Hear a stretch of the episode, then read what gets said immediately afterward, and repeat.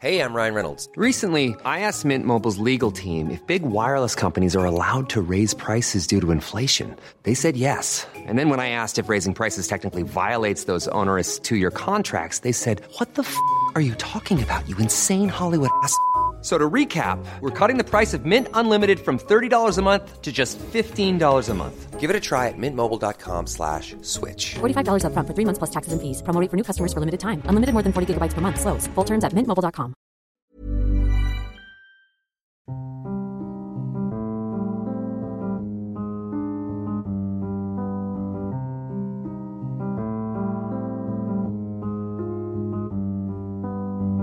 Hello les mamas, bienvenue dans le podcast qui parle de la maternité, la vraie.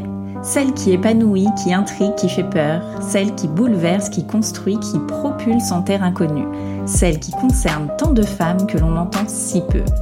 Chaque semaine, l'une d'entre vous nous raconte son histoire sans filtre. Est-ce qu'elle a toujours rêvé de devenir mère? Comment s'est passée sa première grossesse? Quelles ont été les joies et les épreuves qu'elle a traversées?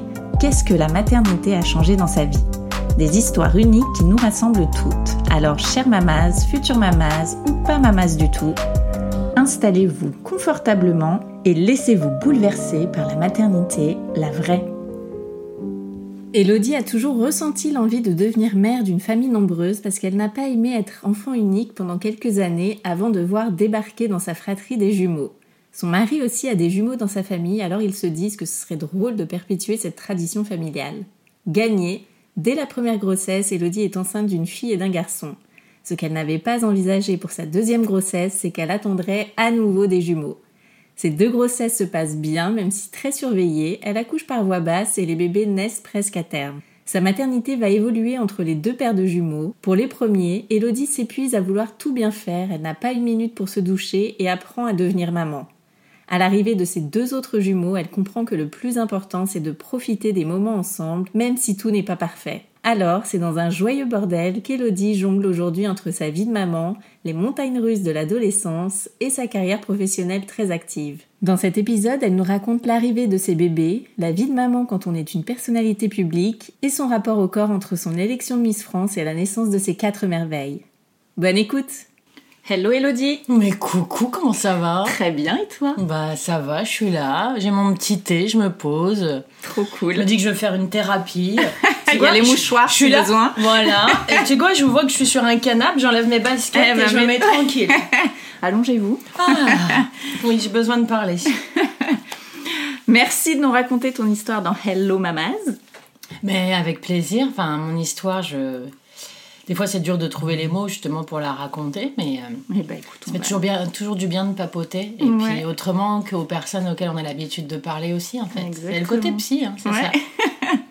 Alors on va revenir toi avant que tu deviennes maman plus jeune. Mm. Quel regard tu avais sur la maternité? Est-ce que tu as toujours voulu devenir mère? C'était quelque chose d'assez ancré jeune? Ou ça t'intéressait pas plus que ça? Un peu des deux à la fois, c'est-à-dire que je me suis toujours projetée. Alors, est-ce que c'est inconsciemment par rapport, euh, j'allais dire, à la société qui, euh, qui veut qu'une femme accomplie en grandissant devienne mère? Peut-être, j'en sais rien.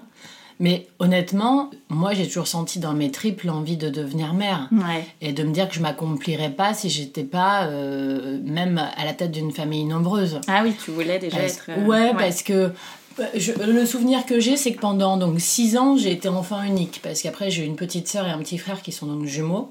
On a six ans d'écart. Et ça a été un bonheur incroyable de devenir grande sœur. Pour Ouais. moi, c'est le plus beau souvenir de mon enfance. Hmm. Parce que ça m'a marqué en plus d'être seule. Moi, ça m'a marqué d'être seule.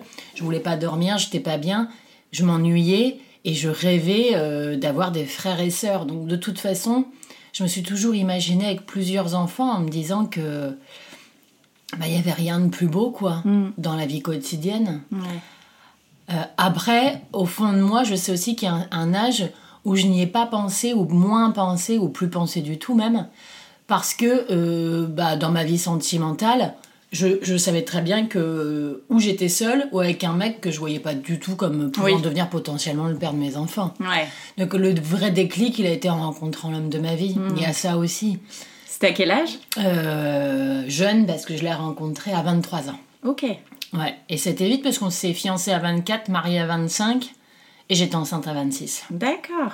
Ok, vous aviez la même envie tous les deux. Ah, c'était euh, l'évidence. C'est logique. ouais. Mais même lui, plus que moi encore, Ah et ouais. plus rapidement, parce que lui, par exemple, passer par la case mariage, ça l'importait peu. Hmm. Donc, euh, ouais, ouais, tout, ça a tout de suite été un sujet de conversation euh, où il espérait pouvoir être père un jour. Donc, ça, a toujours été comme une évidence, tu Ouais. vois. Et puis, un côté un peu toujours comme un rêve aussi, euh, parce que lui, son papa a une sœur jumelle, et donc moi, ma sœur et mon frère. Et on, on s'est toujours dit que on, ce serait genre incroyable et magique de pouvoir avoir des jumeaux. Ah ouais. Donc c'est assez Excellent, drôle à la ouais. première écho de découvrir que c'était des jumeaux. C'est ouais, tu dis que c'était c'était- enfin C'est c'était fou, ouais. c'est j'ai même pas le mot. C'était pas magique, c'était pas dingue, c'était c'est ce qui pouvait nous arriver de meilleur. Ouais. Et t'es tombée enceinte assez facilement quand vous avez pris la décision euh, de devenir parent? Bah, euh, ça a mis un peu de temps. Ouais. Après, prendre la décision, c'est pareil, c'est, euh, c'est- ça dépend aussi des couples. Il y en a où, effectivement, d'un coup, tu te mets dans ce processus-là en disant euh, il faut que ça marche, euh, l'ovulation, le machin, les cycles, faire attention, euh, préparer même ton alimentation en amont, etc. Donc, oui, on en parlait, mais je voulais pas que ça devienne Ouais, le, seul, sujet. hein. le seul sujet de Ouais. conversation. Et en plus, on restait quand même un jeune couple, jeune marié, etc. Je voulais pas euh, non plus, euh, même moi, si je vraiment, je, je, je- je- c'est ce que j'espérais- c'est ce que j'espérais le plus au monde. Je voulais pas non plus, c'est un truc euh, tout très pragmatique, mais même que nos relations sexuelles ne soient faites que dans cette optique-là. Ouais. Tu vois, il y a ça aussi quand tu désires un enfant, et ça peut être compliqué de. De ça peut être un sujet ou qui solidifie ou qui peut un petit peu distendre le couple Ouais. aussi. En tout cas, c'est sûr que dans tous les cas, si tu franchis ces étapes-là en couple, normalement, c'est que c'est assez, assez solide. quoi. Ouais. Et alors, tu découvres ta grossesse. Comment s'est passé euh, ces neuf mois euh, avec tes... Enfin, neuf mois d'ailleurs, ça a peut-être été Non, plus les court, jumeaux, oui. ouais, le terme moyen, c'est 7 mois Ouais. et demi, je crois. Comment elle s'est passée ta grossesse? Gémellaire La première grossesse s'est super bien passée parce que justement, j'avais pas d'aîné, donc déjà, tu ne peux. euh, tu, tu as le, la chance et l'occasion de ne penser qu'à toi et à tes bébés. Ouais. à prendre soin de toi, à essayer de te reposer, à, à écouter ton corps. Même si tu continues, enfin moi je continue à travailler, mais à l'époque c'était euh, aussi par obligation parce que j'étais libérale. Euh, Enfin en tout cas euh, le statut, donc euh, forcément Ouais. quand ton gynéco à trois mois de grossesse veut te mettre en arrêt, tu lui expliques que t'as pas d'arrêt de travail possible, Oui. enfin ça n'existe pas. Donc j'ai fait au mieux et puis après bah, justement tu fais des concessions et je me suis arrêtée au fur et à mesure euh, et j'ai pris soin de moi. Ça s'est plutôt très bien passé, ce qui sont nés à 8 mois et demi. Donc Ah très oui. cool. Après c'est vrai que c'était plus facile aussi parce qu'effectivement si à un moment donné en ralentissant tu te dis bah si je veux dormir je dors encore, je me lève à midi si j'ai envie, euh, je peux m'allonger quand j'en ai envie en essayant de jongler, en travaillant en grosso modo sur un mi-temps. Mais c'est vrai que Ouais. ça, c'est une chance qui est loin d'être donnée à tout le monde. Mais en même temps, j'ai pas eu la chance, euh, dans l'autre sens, de prendre un arrêt, de m'arrêter, Ouais. de, de me reposer totalement. Donc, euh, non, ça s'est très bien passé. Ce que je. C'est pas. les- T'as c'est- pas eu de mots particuliers, euh, tu étais euh, plutôt en forme, quoi. J'étais plutôt en forme. Tu vois, le- la seule chose, c'est que ce sont des grossesses quand même très médicalisées, comme Ouais. si j'aimais l'air, donc tu as beaucoup d'examens et c'est assez anxiogène parce que tu te demandes toujours ce que va te réserver le prochain Mm. examen et que c'est quand même tr- assez angoissant, Ouais. suffisamment angoissant pour t'enlever la sérénité que tu pourrais avoir. Mm. Mais après, euh, je me suis sentie bien entourée et en même temps, quand tu es enceinte, c'est paradoxal, mais tu te sens jamais aussi seule parce que tu es seule dans cet état-là et Ouais. que c'est compliqué aussi d'accepter et les changements. Puis tu as quand même des mots à côté. J'ai pas de mots qui m'aient marqué plus que ça euh, pendant la grossesse. C'est plutôt du dégoût de certaines. C'est tous les sens exacerbés, c'est ce qui m'a Ouais. marqué. Le dégoût des odeurs, le dégoût de certains le dégoût de certaines choses. Ouais. Et puis euh, la frustration euh, bah, traditionnelle, mais euh, de certains produits alimentaires, des sushis, etc. Et puis plus que tout, de pas prendre l'apéro avec les potes. Quoi. Ouais. En gros, c'est ça. Donc tu vois, les mots sont plutôt relativement euh, tranquilles. Light. Mm. Non, ça a été. Et euh, c'était une césarienne pour ton accouchement ou pas du tout Euh, non, c'était voix basse. Ok. Ouais. Est-ce que tu avais fait un projet de naissance? Alors, j'avais pas fait de projet de naissance parce que c'est un truc assez à la mode qui n'existait pas il y a 16 ans. Donc, euh, surtout quand tu es en milieu euh, euh, hospitalier, suivi, généralement maternité de niveau 3 pour les jumeaux, etc. Ils sont, Ouais. ils sont pas trop axés sur. ils sont plutôt sur les examens multiples et tu préfères. Et il y a moins de temps de prix et certainement pas suffisamment de temps, ce que j'entends, pour te demander si tu veux de la musique euh, Ouais, ouais, ou ouais. un ballon, une baignoire euh, ou euh, une adresse pour accoucher avec des dauphins, quoi. Tu vois, on n'est pas dans le même délire. Non, mais c'est- très à la mode et je le sais parce que d'autres me parlaient de certaines cliniques parisiennes, etc. Où oui, tu peux avoir l'occasion de d'accoucher comme ça, comme tu peux avoir un projet de naissance avec une sage-femme à domicile ou ce genre d'accouchement. Ouais, pour des jumeaux, c'est plus délicat. Pour des jumeaux, c'est même pas délicat. Je pense que ce serait totalement inconscient. Hmm. C'est totalement inconscient. Et d'ailleurs, moi, je trouve que c'est assez inconscient de façon générale, pour être honnête. Parce qu'on a la chance de pouvoir être euh, guidé, aidé, euh, suivi médicalement, d'avoir euh, du personnel euh, qualifié, d'avoir euh, ce qu'il faut en cas de moindre souci. Et il y a des soucis qui ne peuvent se gérer, se gérer que dans l'urgence.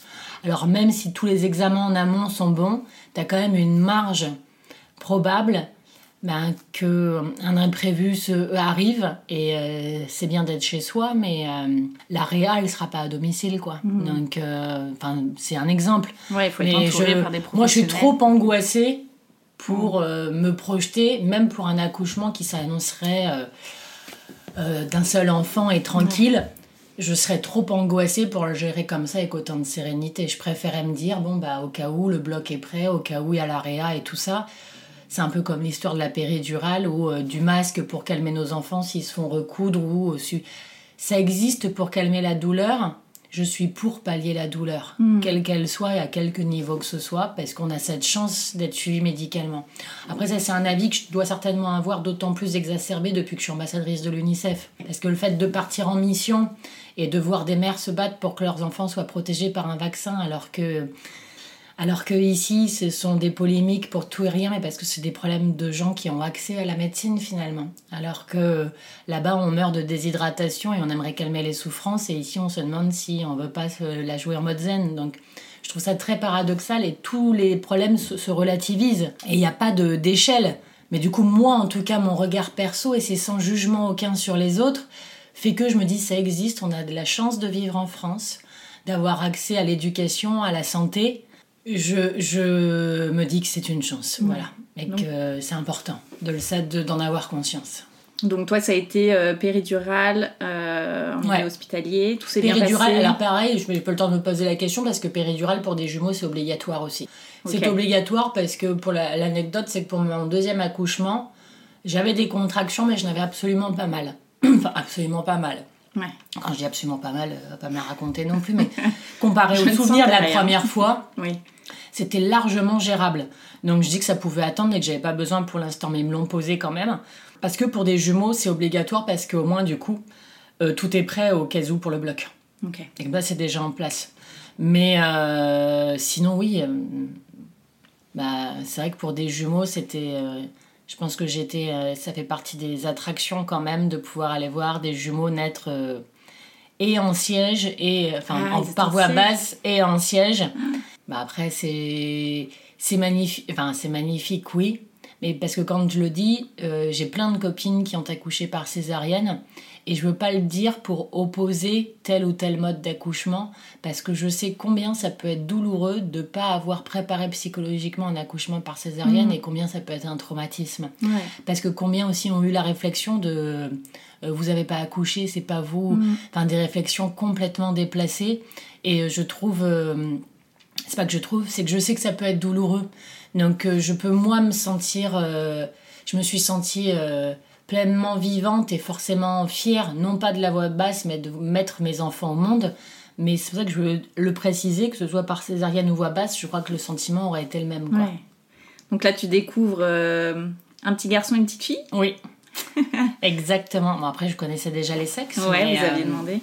On a hésité, mais on le, on le savait, on l'avait gardé pour nous. Ouais. Et on s'est dit que c'était d'autant plus incroyable. Il y avait une petite frayeur du côté du papa d'avoir deux filles. Je pense qu'il se projetait déjà à l'adolescence en disant allez deux à mettre au couvent pour que surtout il n'y ait pas de, de prétendants autour. Ça devait être un truc un peu comme ça, tu vois. Il se projetait déjà, ça lui faisait peur.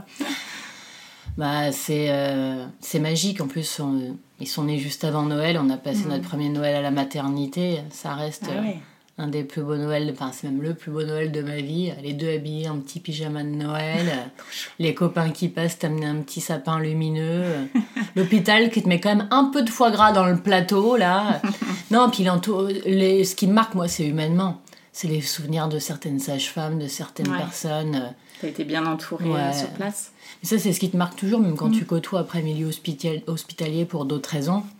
C'est ce qui te marque, c'est la prise en charge, parce que tu sais combien c'est une chance, parce que en fonction du moment, des personnes et de l'intensité, Ah bah, on sait bien combien c'est ouais. très Mm. compliqué aujourd'hui de pour eux de gérer, euh, vu les moyens et le manque de reconnaissance, je le dis aussi, parce que pour moi, le, le milieu de la santé, c'est primordial. Mm. Je le dis certainement aussi parce que ma meilleure amie est infirmière et beaucoup d'amis sont dans le paramédical. Mais si t'es pas passionné par ce que tu fais, t'abandonnes parce que c'est impossible, quoi. Et alors, ces premiers pas euh, dans la vie de maman, de jumeaux, comment ça s'est passé? Est-ce que tu t'es sentie tout de suite à l'aise dans ton rôle de maman? Il y a plein de sentiments différents. euh, à l'aise, non, parce que t'apprends, tu sais pas, tu sais pas exactement, même si t'essaies d'anticiper. euh, Bon, justement, euh, t'as lu des trucs, tu t'es préparé, t'as demandé des conseils. Mais justement, t'as tellement l'impression qu'il faut tout appliquer au pied de la lettre pour être la parfaite maman que tu t'épuises. Ouais. Et c'est avec le temps que tu apprends à lâcher prise. Alors qu'à la base, bah, tu te fais. Moi, j'étais. Enfin, pendant trois ans, j'ai- c'était débordé. C'est-à-dire, moi, je me souviens de. d'absence de douche pendant trois ou quatre jours parce que t'as même pas trois minutes pour prendre une douche. Ouais. Tu dors plus, tu peux même plus te laver, tu fais plus rien d'autre. En plus, je voulais allaiter, je donnais un. un- Allaiter, mais la maternité m'avait conseillé de donner des compléments, donc je donnais un sein, un biberon, un sein, un biberon, chaque repas est petit. Je ne faisais que ça, quoi. Et encore, on a été beaucoup aidés parce qu'on avait déménagé, mais notre maison n'était pas encore prête, donc on a passé un an chez mes parents, la première année de mes bébés. Ah oui. Donc, ce qui était en même temps peut-être difficile parce que bah forcément on envahissait mes parents, je retournais dans ma chambre d'ado et on était quatre d'un coup. Ouais. Et en même temps formidable parce que ils ont déjà là ils ont grandi avec leurs grands-parents, avec ma sœur et mon frère qui vivaient encore là. J'avais de l'aide. Donc euh, même les moments où je me sentais perdue, je me souviens la première fois où je devais faire le bain des deux toute seule. Puis il faut que j'en choisisse un, je commence par lequel, il faut que j'en abandonne un. C'est aussi le problème Ouais. des jumeaux, c'est que tu peux pas être en fusionnel tout le temps avec un et tu culpabilises énormément. Puis je trouve qu'en fait on nous fait culpabiliser tout le temps. Que ce soit les autres mères parfois, l'entourage, les voisins, les belles-mères, les mamans, je dis pas pour moi, mais globalement, Ah oui. et je trouve que ça, ça a évolué, parce qu'on est quand même dans plus de solidarité sans se juger les unes les autres tout le temps sur Ah ouais, toi t'as allaité combien de temps? Et alors il fait déjà de l'anglais, il a 3 ans, il parle couramment, et moi il est au conservatoire, et moi gna gna gna. Ouais. Et ce côté-là de. Et tu travailles trop, tu travailles pas assez, et t'es apprêté pas assez, tu te laisses aller, ou au enfin, ou c'est- t'es trop fusionnel, tu le- l'étouffes. Ouais, ou- Ça va jamais, quoi. Ça va jamais. Ouais, bien sûr. si t'écoutes, ça ne va jamais. Et c'est vrai que je trouve qu'il faut du temps en fait pour apprendre à être parent. Mais à être le parent que, dont ton enfant a besoin. Bah oui, mais ça Et chaque euh, jour, de toute façon. toi, t'as un enfant, euh, je serais pas une bonne mère pour lui, tu serais Ouais. pas une bonne mère pour les miens, Ouais. On- parce qu'on grandit avec eux et on s'adapte à leur personnalité, quoi. Ouais. C'est ce qui est chaud quand même chez moi, c'est que j'en ai quatre et quatre personnalités différentes. Donc je pense que je psychologiquement, je suis pas super équilibrée en ce moment, mais sinon ça va. Euh, justement, alors, euh, deuxième euh, grossesse, combien de temps plus tard?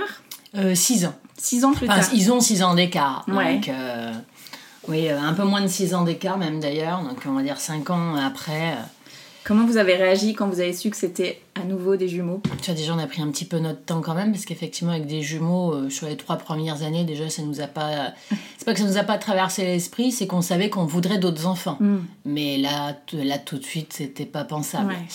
Euh, après, c'est vrai que mon mari voulait vraiment, il rêvait d'avoir une famille de quatre enfants. Mais euh, moi, j'étais plutôt, alors non pas, c'est pas quatre enfants, mais c'était plutôt, c'est vrai que en projetant un petit peu, je m'imaginais avoir un enfant, je m'imaginais pas avoir des jumeaux à nouveau. Je m'imaginais justement un enfant euh, unique sur cette grossesse, avec la relation exclusive que ça peut comporter, de l'allaiter tranquille, sans tu Ouais. vois, de le porter, d'avoir un truc exclusif. Et j'avais beaucoup moins la naïveté que j'avais à 26 ans pour ma première grossesse, parce qu'entre-temps, il y avait eu euh, des deuils périnataux autour de moi, il y Ouais. avait eu euh, plein de difficultés, d'autres choses qui te font perdre ta naïveté et, et souffrir pour les autres. Donc euh, déjà, apprendre que c'était à nouveau des jumeaux, je direct, c'est l'angoisse totale. Ouais. Parce que même situation professionnelle, donc compa- il y a aussi ce côté où les gens n'ont pas conscience euh, forcément de ce qu'implique mon travail, parce qu'on peut avoir l'illusion Mm. que c'est euh, que je gagne des millions tous les mois, que j'ai toujours une stabilité, que, que, que, que. Mm. Que là, encore une fois, j'étais euh, encore en libéral, donc pas d'arrêt de travail. Euh, qui dit pas d'arrêt de travail quand tu es en libéral, mais que tu t'arrêtes par obligation, parce que là, j'ai été hospitalisée. Bon, bah, ceux qui sont dans cette situation savent que les aides accordées sont vraiment, vraiment très, très, très minimes. hein. Ouais. Donc c'est, il y avait cette conscience de ça qui s'est d'ailleurs révélée euh, exacte dans la réalité. Et puis la conscience que médicalement, euh, du coup médicalement, je connaissais tout de A à Z sur tous les termes et les risques de prématurité, les risques pendant la grossesse, etc. Donc tu vas quand même un peu moins la tête dans les nuages. Ouais. J'ai des jumeaux, c'est mon rêve, etc. Là, c'est j'ai des jumeaux, mais j'y arriverai pas. Ouais. C'est un peu l'idée. Et je Mm. n'y arriverai pas. Et j'ai essayé de prendre soin de moi, mais c'est vrai aussi qu'on en parlait tout à l'heure. La grosse différence, c'est que j'avais des aînés. Et oui. Et ils rentraient au CP. Ils allaient rentrer au CP. Parce que quand j'ai accouché, ils étaient au CP depuis un mois. Bah, tu peux pas. Tu, tu dois être là pour tes enfants. Mm. Ouais, tu peux moins te chouchouter, euh, Donc prendre c'est soin de toi. c'est pas la même. Et c'est vrai qu'ils sont rentrés au CP, j'étais à l'hôpital. Tu dis, les premiers devoirs de CP, tous les soirs, ils passaient, on faisait les devoirs dans la chambre d'hôpital. Ah ouais. Je peux prendre quand même ma douche ici, c'est rigolo, comme ça je reste avec maman. C'est compliqué parce que tu sais aussi que c'est perturbant pour... euh, Déjà, c'est perturbant de plus être les seuls. Alors d'habitude, on dit pour l'aîné, moi c'est deux aînés. Ouais. Mais c'est vrai que c'est des c'est des périodes aussi qui peuvent être il faut avoir conscience que c'est pas douloureux que pour toi qui porte la vie quoi. Et du coup, c'est d'autant plus douloureux de prendre conscience de la douleur des autres et surtout de tes propres enfants. Donc euh, ouais, c'est euh, c'était très angoissant en fait. Après euh, ben c'est fabuleux parce que tout s'est bien passé. Ouais, tout s'est bien passé pour cette grossesse aussi. Ouais, bon, même si tu es hospitalisé et tout ça, il y a eu forcément des soucis. Hein. Enfin, forcément, non, pas pour tout le monde, heureusement. Mais euh, ça s'est bien passé globalement, quoi. Ouais. Et là aussi, accouchement par voie basse? Ouais, là Ouais. aussi. C'est vrai que maintenant, on fait toujours une radio du bassin avant l'accouchement. Donc, sur la, le, ma première grossesse, ça montrait que c'était possible. Et puis là aussi, même si pour des jumeaux, ils prévoient toujours au cas où euh, la naissance du premier et potentiellement tu peux avoir le bloc pour le deuxième. Parce Ah qu'une oui. fois que le premier est né, le deuxième peut se mettre en transverse. Et s'il se met en transverse, de toute façon, il faut aller au bloc. Donc tu vois, tout Ah ça ouais. aussi. Après, les, les deux sont nés. euh, avec, euh, enfin, du coup, les quatre, même avec des poids corrects pour des jumeaux. Et, et Joséphine et Léonard sont nés euh, à 8 mois de grossesse. Donc, pour des jumeaux, c'est super. Mm. Enfin, ça allait. Mais, euh, mais c'est vrai que je suis restée un mois alité où tu te lèves une fois tous les trois jours pour aller prendre une douche et pipi vite fait. Donc, c'est c'est dur psychologiquement euh, aussi. Et c'est vrai qu'il y a ce côté où toutes les, les futures mamans que je connais ou que je vois ou mes amis et tout qui sont là à 7 mois et demi, 8 mois en disant Ah, j'en peux plus, vivement qu'il arrive et tout ça, ce que je conçois aussi parce que je sais très bien que tu peux plus te tourner, tu peux plus te baisser, tu Ouais. peux plus rien faire, c'est l'enfer.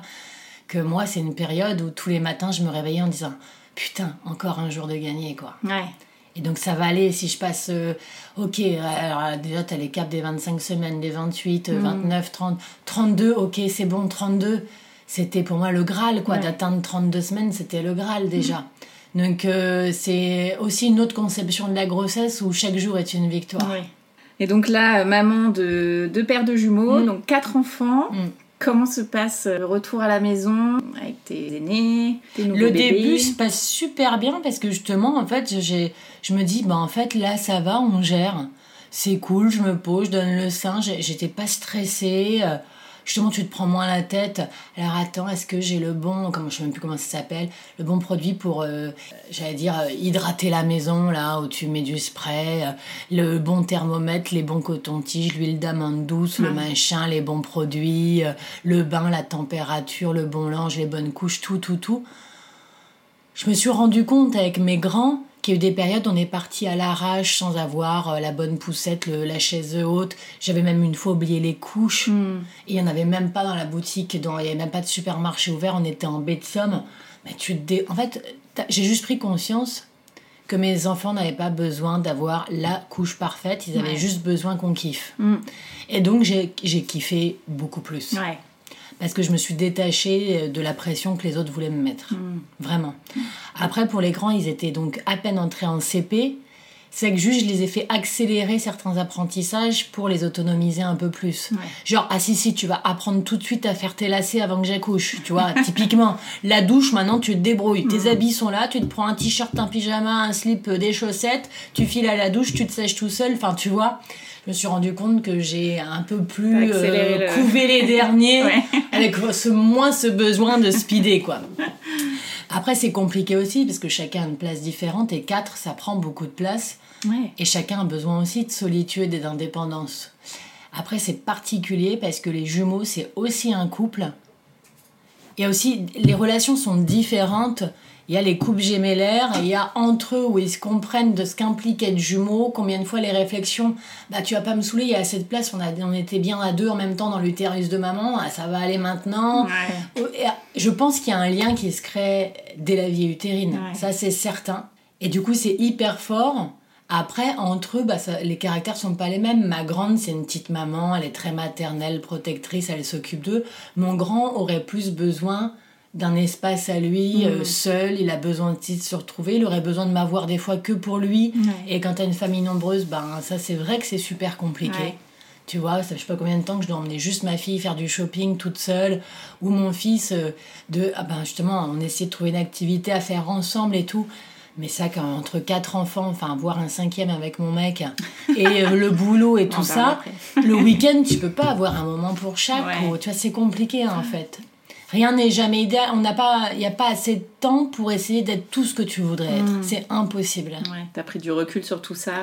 Mais oui, parce que sinon tu te fais bouffer. Bah oui. Complètement. Mm. Je sais, là, ce que je n'ai pas fait même chez moi de façon très concrète euh, dans les tâches ménagères. Je sais très bien ce que j'ai pas fait pour le boulot. Je sais très bien ce que j'ai pas fait pour moi toute seule. Et je m'en veux parce que je sais que je me sentirais mieux, notamment là en ce moment, si je prenais un peu de temps pour moi. Mm. Mais c'est comme ça. Et ben après, c'est apprendre aussi à dire non à certaines choses du boulot. J'ai plutôt tendance à vouloir faire le max et à et être consciencieuse.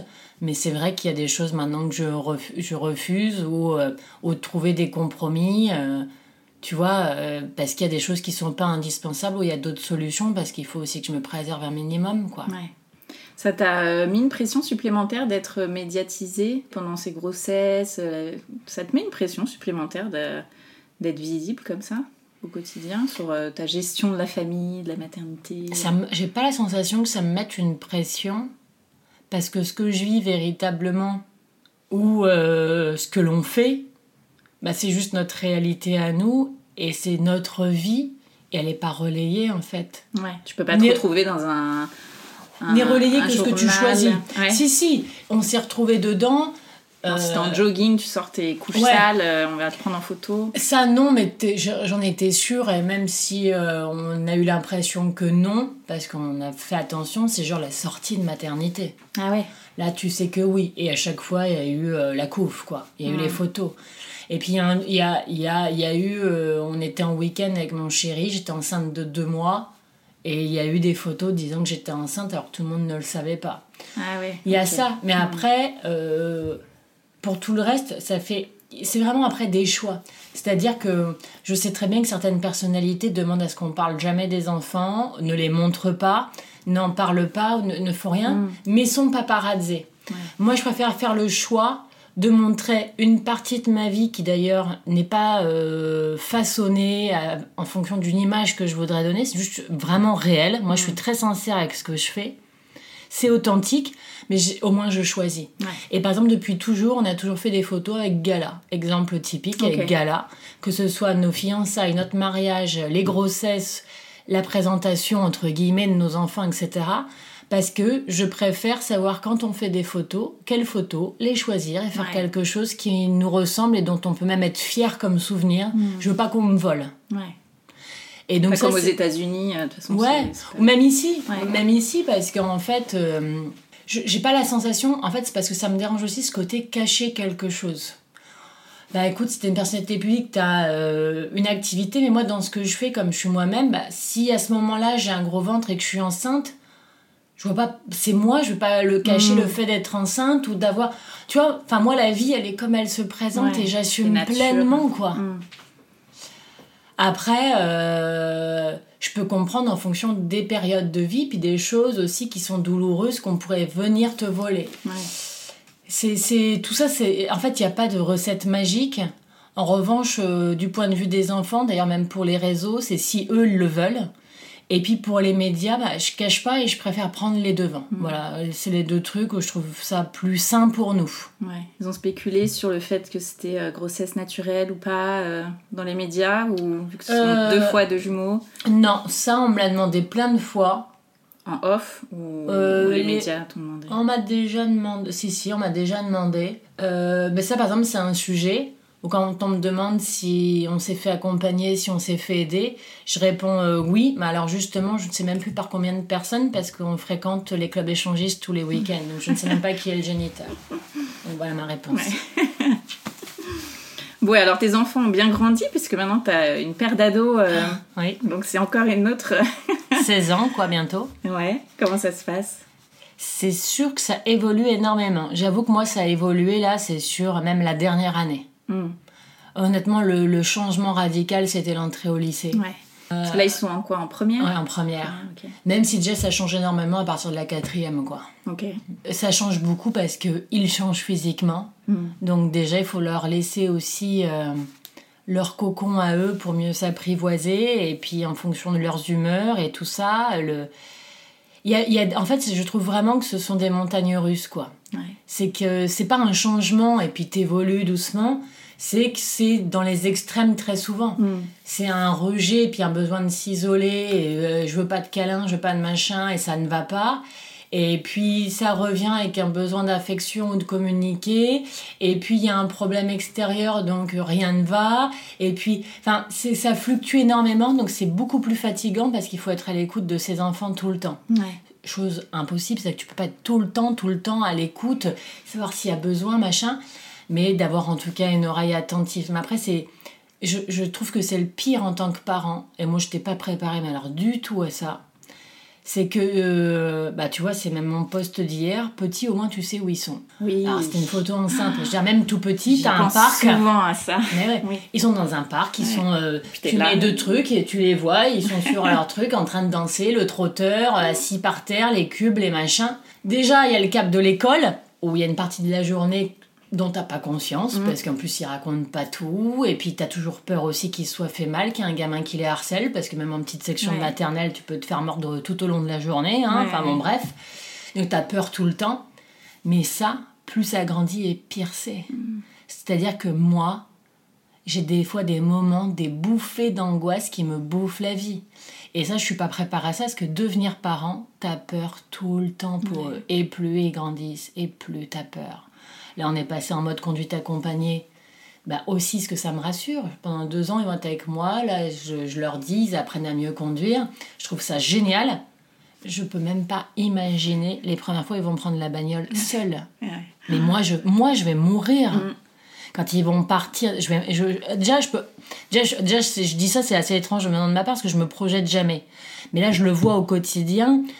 Bah, les premières soirées ou machin, c'est un truc déjà, je, je ne veux pas qu'ils soient seuls. Donc, c'est l'avantage déjà d'être jumeaux. C'est ils ne sont Oui. jamais Ouais, seuls.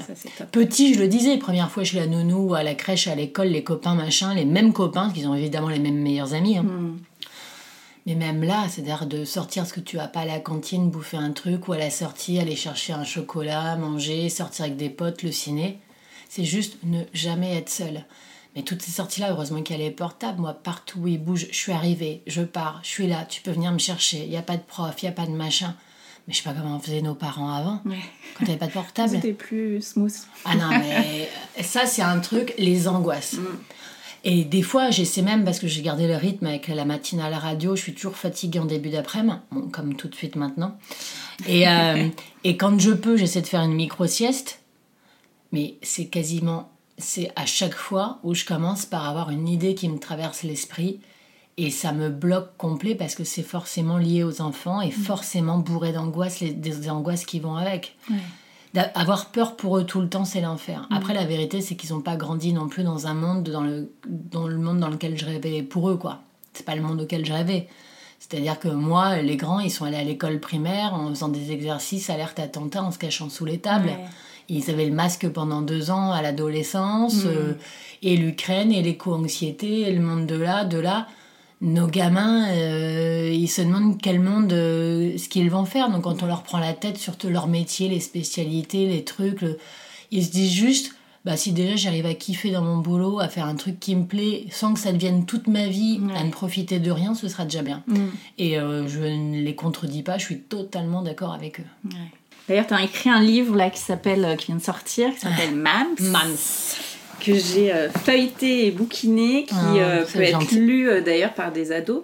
Parce Oh. qu'il y a pas mal de messages très sympas, je trouve, à faire passer directement. euh, C'est vrai que c'est aussi pour ça que c'est une bande dessinée. Ouais. Parce que je voulais vraiment parler de ces sujets, alors les sujets très concrètement, justement de la pornographie pour nos Mhm. adolescents, des réseaux sociaux, du harcèlement, de l'éco-anxiété, tout ça, tout ça. La BD permet justement d'utiliser euh, tous les termes, de pas avoir peur justement d'aller trop loin ou d'être vulgaire ou de déranger, parce que Ouais. ça reste léger et ça permet plus facilement de parler de tous ces sujets-là. Donc c'est pour ça que je rêvais de faire une BD. Ouais. C'était pour que la BD serve des causes euh, aussi sérieuses Mm. et difficiles à aborder. Et donc c'est plein d'humour, il y a Merci. aussi des conseils euh, d'experts à chaque fin de, de chapitre. C'était le but, parce que ce soit Ouais. drôle, mais que derrière, ça puisse être utile. Ouais. Notamment d'avoir des outils euh, pour les réseaux sociaux pour Mm. nos gamins, ou d'avoir un infectiologue concernant le papillomavirus, enfin la vaccination HPV, ou euh, d'avoir un regard, tout simplement, euh, non pas parce que je ne suis pas légitime, parce que ça c'est la réalité, je suis pas légitime sur des sujets aussi importants, mais d'avoir l'appui de professionnels. Je me dis qu'on pouvait en rire et que derrière, certains pouvaient piocher des outils et des conseils s'il y avait besoin venant de pros. Ouais. Et pas de mon regard de maman qui n'aurait aucune utilité à ce sujet. Le Oui, mien, bah, il est dans la légèreté de la vraie vie. Oui. Et justement, le papillomavirus, euh, bah, moi j'ai appris hein, qu'il fallait faire vacciner aussi les petits garçons. euh. Mais c'est le cas, c'est parce que moi, en fait, ils sont donc va- vaccinés, ma fille, depuis un petit moment. Parce que maintenant, il y a une campagne d'ailleurs de com, je crois que ça concerne les élèves de 5e. Ok. Ma fille, c'est parce que euh, on s'était renseigné et notre pédiatre à l'époque nous en avait parlé, mais que pour ma fille, alors qu'ils sont jumeaux Oui, filles voilà, garçons. ouais. Et que du coup, j'ai dit, mais c'est génial, ça, ça protège de tout, c'est super. Ah oui, je veux le faire, je veux le faire. Évidemment, je lui demande. Et c'est derrière, c'est effectivement comme décrit dans la BD, mon fils qui me dit, bah pourquoi par mois Parce Ouais. que j'ai regardé les cancers, pardon, mais euh, gorge, anus, côlon. Et enfin, Ouais, ça protège concerné. euh, Exactement. Et on n'en parlait pas du tout, parce que de l'âge de mes enfants, justement, ils en ont parlé au- autour d'eux. Très peu d'enfants sont vaccinés. Très, très peu. Alors que tu dis, pareil, ça devrait même pas être un sujet polémique. On a trouvé un truc, un vaccin qui protège nos enfants des cancers. Quand autour de nous, notamment en cette période d'octobre rose, on connaît toutes quelqu'un touché par le cancer du sein, et on va se prendre la tête alors qu'on peut protéger nos enfants. Bah moi je fonce direct en fait, bien sûr que je fais vacciner mes enfants, mais bien sûr pour les protéger.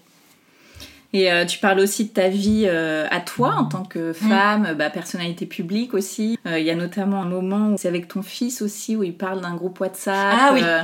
où il y a un La- début d'harcèlement, ouais. voilà, de, Ouais. de rumeurs. Et donc toi, tu prends ton expérience euh, où il y avait eu des rumeurs sur toi quand tu étais à Miss Mais il n'y Univers. avait pas les réseaux sociaux. Il n'y avait pas les réseaux sociaux, donc chance pour toi, Ouais. parce que sinon ça aurait été euh, fois un, un Mais je pense que je sais même pas, euh, je Ouais. sais même pas.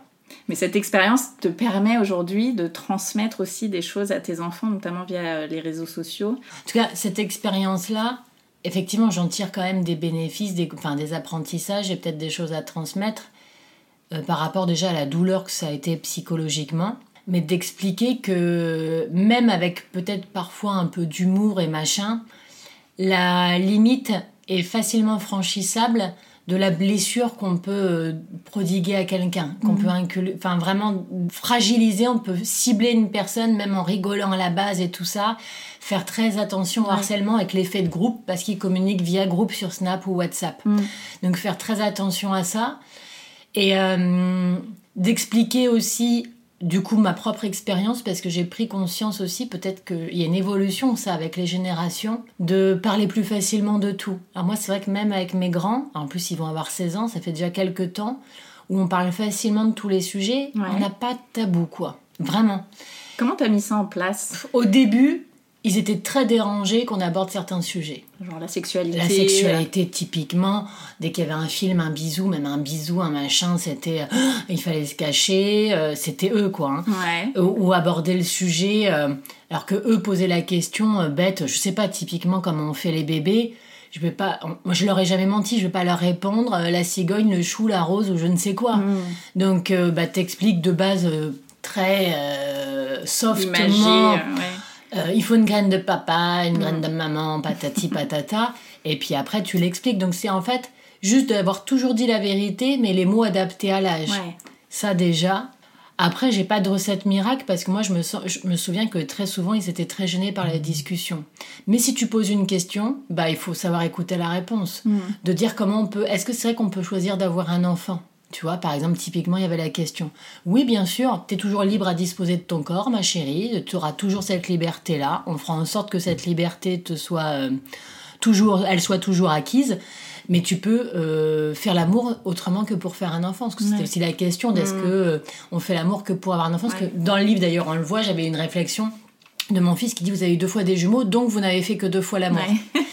Donc typiquement d'expliquer que tu peux faire l'amour autrement et quand on s'aime ça se passe comme ça, mais que par exemple parce que c'est pour en venir au à la contraception, j'avais expliqué non tu peux aussi choisir parce que tu peux il y a plusieurs solutions aussi et euh, on en vient au préservatif en disant et puis en devenant jeune c'est le mieux parce que ça te protège des maladies sexuellement transmissibles etc. Ah c'est dégoûtant je veux pas parler de ça. Tu demandes c'est une façon de se protéger. Tu veux pas l'entendre maintenant mais au moins tu sais qu'il y a ça qui existe. Ça s'appelle le préservatif c'est indispensable. Je m'en moque que tu veuilles pas l'entendre tu l'as quand même entendu on en reparlera plus tard. Ouais. Donc peut-être que j'ai parfois forcé, mais je trouve indispensable plutôt que euh, la situation inverse où tu as 18 ans, des relations sexuelles et personne t'a jamais parlé de la pilule et t'es pas allé chez le gynéco, tu vois. Donc euh, vaut mieux ça, en fait. Et alors, comment ça se passe la relation entre les deux paires de jumeaux? Ah bah ça dépend des périodes, quoi. Ouais. Ouais. Ça dépend entre... euh, j'ai Rose, elle est très maternelle, elle s'en occupe. C'est c'est par période, ça va être euh, la guerre comme euh, l'osmose complète. Ils peuvent trouver des terrains d'entente. Après, on fait quasiment toujours tout, tous les six. Donc, euh, en activité, on va sortir ensemble. Je vais pas être du genre à les laisser une babysitter ou à quelqu'un. Tu vois, moi, le côté euh, un mariage prévu, mais c'est mieux sans les enfants, bah écoutez, on viendra pas. Parce que nous, on est une famille, quoi, en fait, tu vois. Donc, on est plutôt à être très, très tribu, Ouais. très clan. Il y a des euh, battles entre les deux, deux Ouais. paires de jumeaux? Ouais, ouais, ouais, il y a des battles, il y a des battles entre eux, il y a des battles entre euh, jumeaux et entre couples de jumeaux, un peu sur le côté comme tous les frères et sœurs de euh, ouais mais c'est injuste euh, parce que nous il fallait absolument qu'on mange un fruit au goûter, oui mais c'est injuste euh, parce que vous êtes beaucoup plus cool avec eux, parce qu'ils sont beaucoup plus sur les écrans que nous, nous on avait Ah oui. et ce qui est vrai, parce que les écrans, tu lâches l'affaire au bout d'un moment, ou en tout cas au début, tu avais dit non, euh, c'était avant d'avoir des enfants, hein, que tu dis non totalement. Et, mais après, comme même quand tu acceptes, tu vas leur mettre des applis pédagogiques, tu tentes le truc intermédiaire. Et puis c'est vrai qu'avec le temps et les grands qui ont des téléphones, tu lâches un peu l'affaire, alors que- parce que ça t'arrange quand t'as 8 heures de voiture, euh, un train à prendre, ou que t'attends une heure et demie chez le médecin. Et puis tu lâches l'affaire tout court à la maison quand t'as pas fini de bosser et qu'ils jouent, mais que ça t'arrange parce que pendant ce temps-là, t'es au calme. Alors il faut être aussi honnête. euh, moi, je suis honnête vis-à-vis de moi-même, ça m'arrange. Mais c'est un conflit tout le temps. Et il y a du coup ce conflit entre eux de l'évolution euh, de nous, notre attitude de parents. Ouais, qui, évo- qui a évolué avec le temps. Et puis entre eux, parce que ça se dispute tout le temps pour. euh, les trucs de tout, comme tout le monde, c'est à moi la salle de bain, t'as laissé traîner ça, ramasse, qui est venu dans ma chambre, qui a touché à ça, euh, qui a osé faire ça. euh, moi j'avais dit que c'était moi, il l'a fait avant moi, j'avais dit, j'avais dit le premier que ce serait moi, enfin tu vois les trucs tous les jours, les mêmes histoires quoi, pour joyeux tout et rien. bordel. C'est- Alors chez moi c'est un joyeux bordel clairement. Et heureusement que je l'ai accepté, parce que petite j'étais maniaque. Ah ouais Vraiment Ah ouais. Mais je suis devenue plutôt bordélique. Donc je, en fait, dans la vie en général, je suis jamais modérée, mais pour rien. Donc euh, c'est très révélateur. Si tu veux, c'est très révélateur. Je suis dans l'excès tout le temps de tout. Et là, heureusement que c'est cet excès-là, parce qu'avec des enfants, euh, faut accepter que ta maison soit pleine de couleurs, de, de cris, de coups de crayon sur les murs, euh, de joie, de jouets qui traînent, de Lego sur lesquels tu marches et qui te défoncent les pieds. Enfin voilà. Maintenant de fringues que tu retrouves pas parce que ta fille te les a empruntées en même temps que tes baskets, de de lessive en retard, de mail en retard, de tout en retard tout le temps. euh, de frigo vide alors que t'as quatre enfants et tu dis bon elle est dans les placards ok allez concassé de tomates et du thon en boîte c'est super qu'est-ce qu'on va faire? Voilà tu fais comme tu fais Tu tu, gères tu es obligé en fait de t'adapter d'essayer de te dire bah finalement c'est plus rigolo au quotidien plutôt qu'une vie très carrée très rangée où tout est prévu et anticipé Et je- moi je trouve ça au contraire très anxiogène que tout soit anticipé tu vois, le côté les vacances de l'année prochaine sont réservées. On sait, on a l'itinéraire, j'ai la checklist de la valise à faire. Ça, moi, ça, ça m'oppresse. Ouais. Tant pis, je préfère à l'arrache et du coup, j'aurais oublié la moitié des trucs, mais je serais dans l'excitation. Et ça, rien ne vaut ça. Ouais. Comment vous vous organisez avec ton mari pour la gestion euh, quotidienne, toi avec ton job, lui Il est euh, infographiste, mais du coup, beaucoup en télétravail. Donc et, beaucoup, princi- ouais. et du coup, principalement père au foyer, quoi. C'est pas à temps plein, heureusement. Bah, notre souci, c'est qu'il n'y a pas de journée type. Donc, justement, on s'organise pas trop. On s'organise, enfin, on s'organise, mais à l'arrache. Ouais. Parce que typiquement, euh, j'ai pas trop d'horaire. Hmm. C'est-à-dire qu'il n'y a pas deux journées identiques et je ne sais jamais à quelle heure exactement je vais rentrer. Je peux être partie euh, à 6 heures un matin, le lendemain je peux partir à 10 mais rentrer trop tardivement, avoir des problèmes de transport parce qu'on vit loin de Paris, avoir des choses de dernière minute parce que moi mon métier fait que euh, bah là les tournages, euh, là j'ai des dates qui viennent de se caler, donc des émissions à préparer, donc des réunions qui se rajoutent la semaine prochaine. Euh, donc, euh, bah, trois jours à, à totalement débloquer pour être totalement libre pour mes tournages, ce qui implique de décaler tout ce qui était prévu, que ce soit en famille ou professionnellement. Ouais. Tout bouge tout le temps. Alors après, ça fait plus de 20 ans que moi, ça marche comme ça. Et euh, c'est comme ça que je me sens vivante aussi. Mm. Je crois qu'en même temps, c'est ce que j'aime faire et je ne saurais rien faire d'autre. Ouais.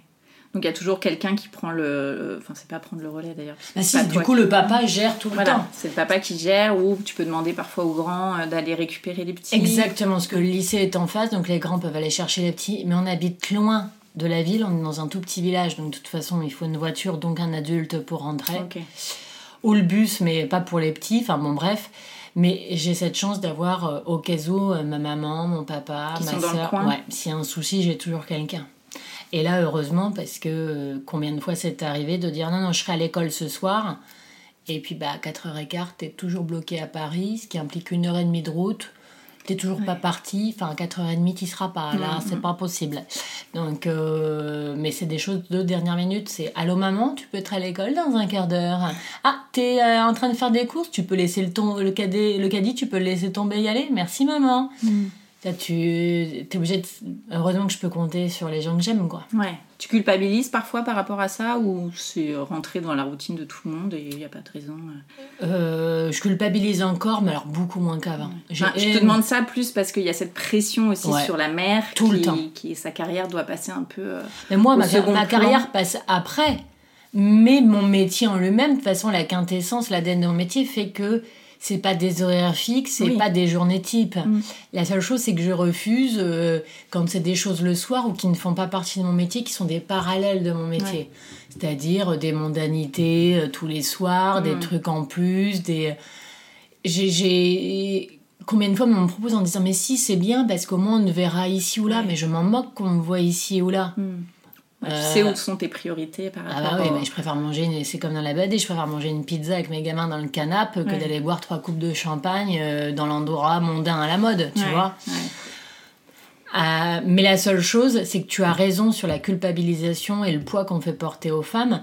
Parce que moi, je reçois encore des messages disant, euh, quand j'étais en matinale radio notamment, même encore là, bah, faire ta belle à la télé ou partir tôt le matin, c'est pas la place d'une mère, elle doit emmener ses enfants à l'école. Ou euh, c'est facile d'avoir quatre enfants et que les- ce que tu dois gagner, tu dois avoir trois nourrices à domicile, jamais préparer un repas et pas avoir changé de couche de ta vie.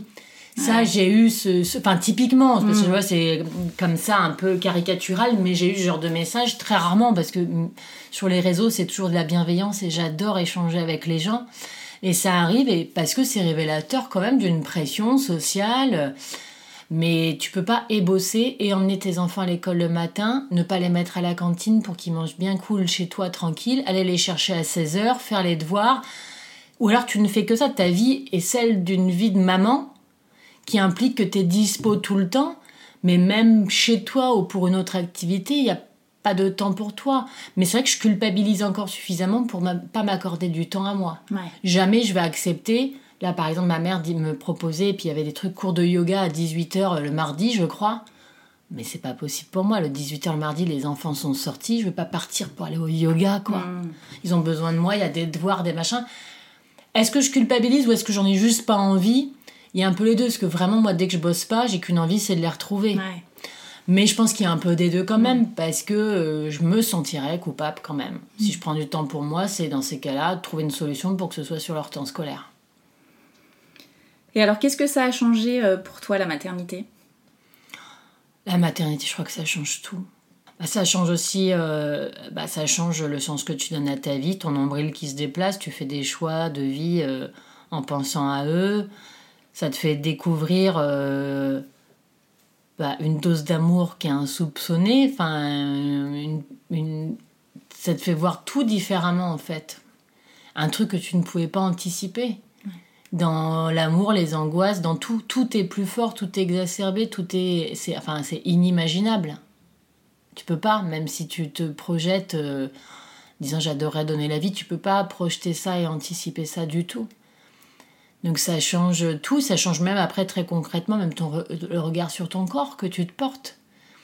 Parce que, euh, parce que tu te dis que ton corps a été utile à quelque chose. Alors moi encore plus euh, en me disant autre chose que juste à défiler en bikini pour Miss France, tu vois.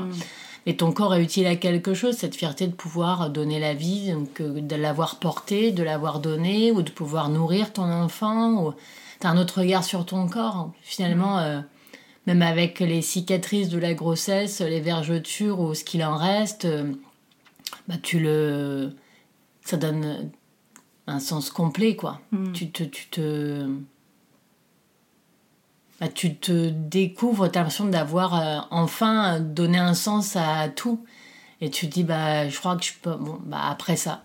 Bon, après ça, je pourrais jamais rien faire d'aussi beau, je pourrais jamais rien faire de mieux. C'est un peu ça. Après toi, après vous, euh, ça peut pas être. euh, voilà, ça y est, c'est bon, quoi.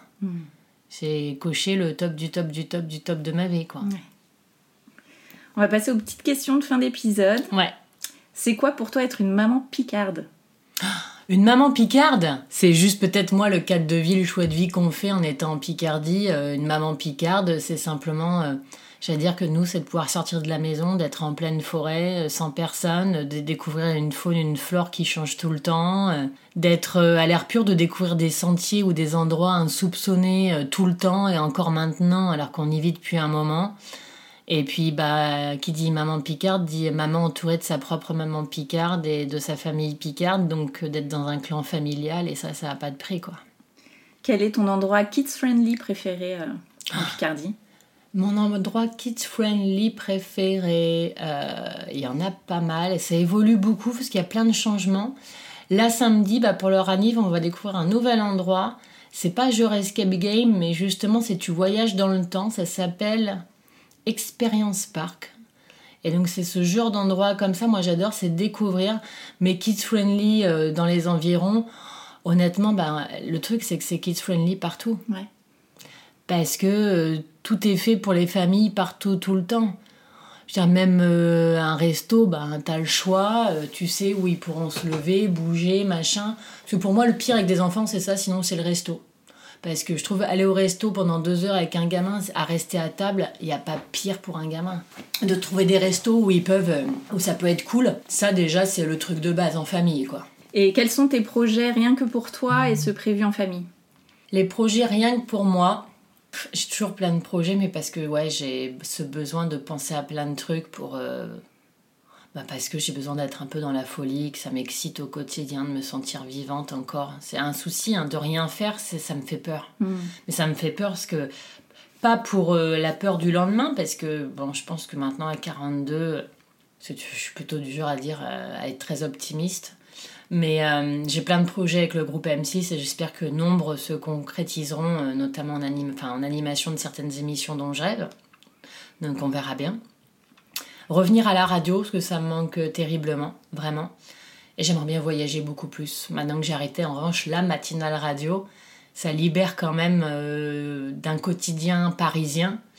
Je peux ne pas venir à Paris tous les jours et peut-être voyager un petit peu plus, accepter des défis. Là, je vais partir bientôt avec ma soeur sur un raid, faire ce genre d'aventure, tu vois. Profiter Mm. de ce genre d'aventure en me disant, euh, bah c'est maintenant. On sait pas, euh, six mois, ça veut dire quoi dans six mois? Qu'est-ce que je, ça se trouve, je pourrais pas dans six mois. Ça se trouve, faut profiter maintenant. Encore plus savourer l'instant présent.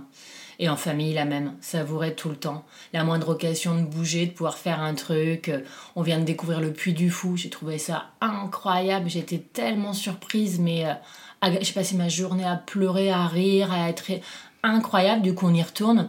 Tu vois, de dire des trucs qu'on n'a pas vus, vous vouliez voir. Bah, on retourne au Puy du Fou. Allez, tu vois.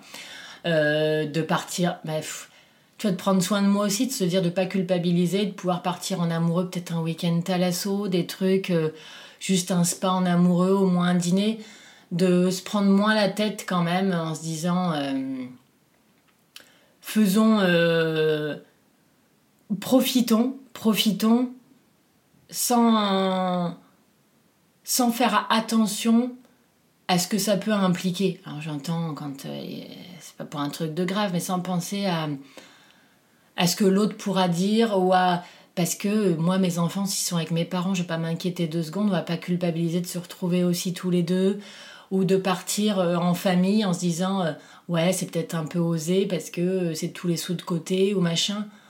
Bah c'est pas grave, là maintenant on va kiffer avec ça, bah allez go on y va. Tu vois c'est de moins se prendre la tête. J'ai pas envie de me projeter. de me projeter en étant pessimiste. Je suis, je suis de nature très positive, donc je vis en pensant ça chaque jour. Et j'ai euh, une amie qui dit toujours il faut penser comme un proton, penser positif. Et c'est vrai. Et elle est là, et je pense que ça, celui-là, il est rigolo, mais c'est vrai que c'est toujours ça. C'est de, c'est pas toujours facile. Mais quand tu vois ce que ça attire chez l'autre de sourire ou d'essayer d'être positive, je me dis qu'en fait, dès que tu t'enfermes dans un côté un peu aigri ou d'oublier la politesse, de te renfermer, de pas être agréable avec les gens, c'est un cercle vicieux qui te pourrit ta propre vie. Donc j'essaie vraiment de me dire, Ah, pourvu que je finisse pas comme ça, aigri à tout critiquer, à être chieuse, pourvu que je reste positive. Donc franchement, au quotidien, j'essaie d'y penser pour réussir à continuer à respirer et à juste euh, sourire même quand ça ne va pas. Mais après, c'est peut-être aussi un truc lié à mon métier, est-ce que l'animation radio, tous les matins, moi, la radio, c'était apporter un peu de sourire et euh, des bonnes nouvelles, être positive. Et ça a pu être dur parce qu'il y a des matins où toi, tu ne vas pas bien. J'en ai eu plein des problèmes perso. C'est vrai qu'on le ressent pas forcément parce que moi, mon métier fait que je suis censée toujours avoir le sourire. Mais d'être obligée de le transmettre aux autres, bah moi, ça m'a appris en thérapie que ça m'était renvoyé aussi et que ça me faisait du bien à moi. Donc je pense que ça, ça s'applique dans la vie, quoi. Merci beaucoup, Elodie. Bah de rien. Ah, mais c'est bon, j'ai fait ma thérapie. Je sais pas, j'ai parlé, parlé, parlé. Je sais même plus ce que j'ai dit, mais ça m'a fait du bien aussi. Alors bon, c'est cool. Merci pour ce pour partage. Merci beaucoup. Avec plaisir. Voilà les mamas, c'est un épisode qui s'achève. Merci pour votre écoute. On se retrouve dès mardi prochain pour découvrir une nouvelle histoire qui parle de la maternité, la vraie. En attendant, n'hésitez pas à mettre 5 étoiles et un avis sur votre application de podcast préférée et rejoignez la communauté Hello Mamas sur Instagram. À très vite!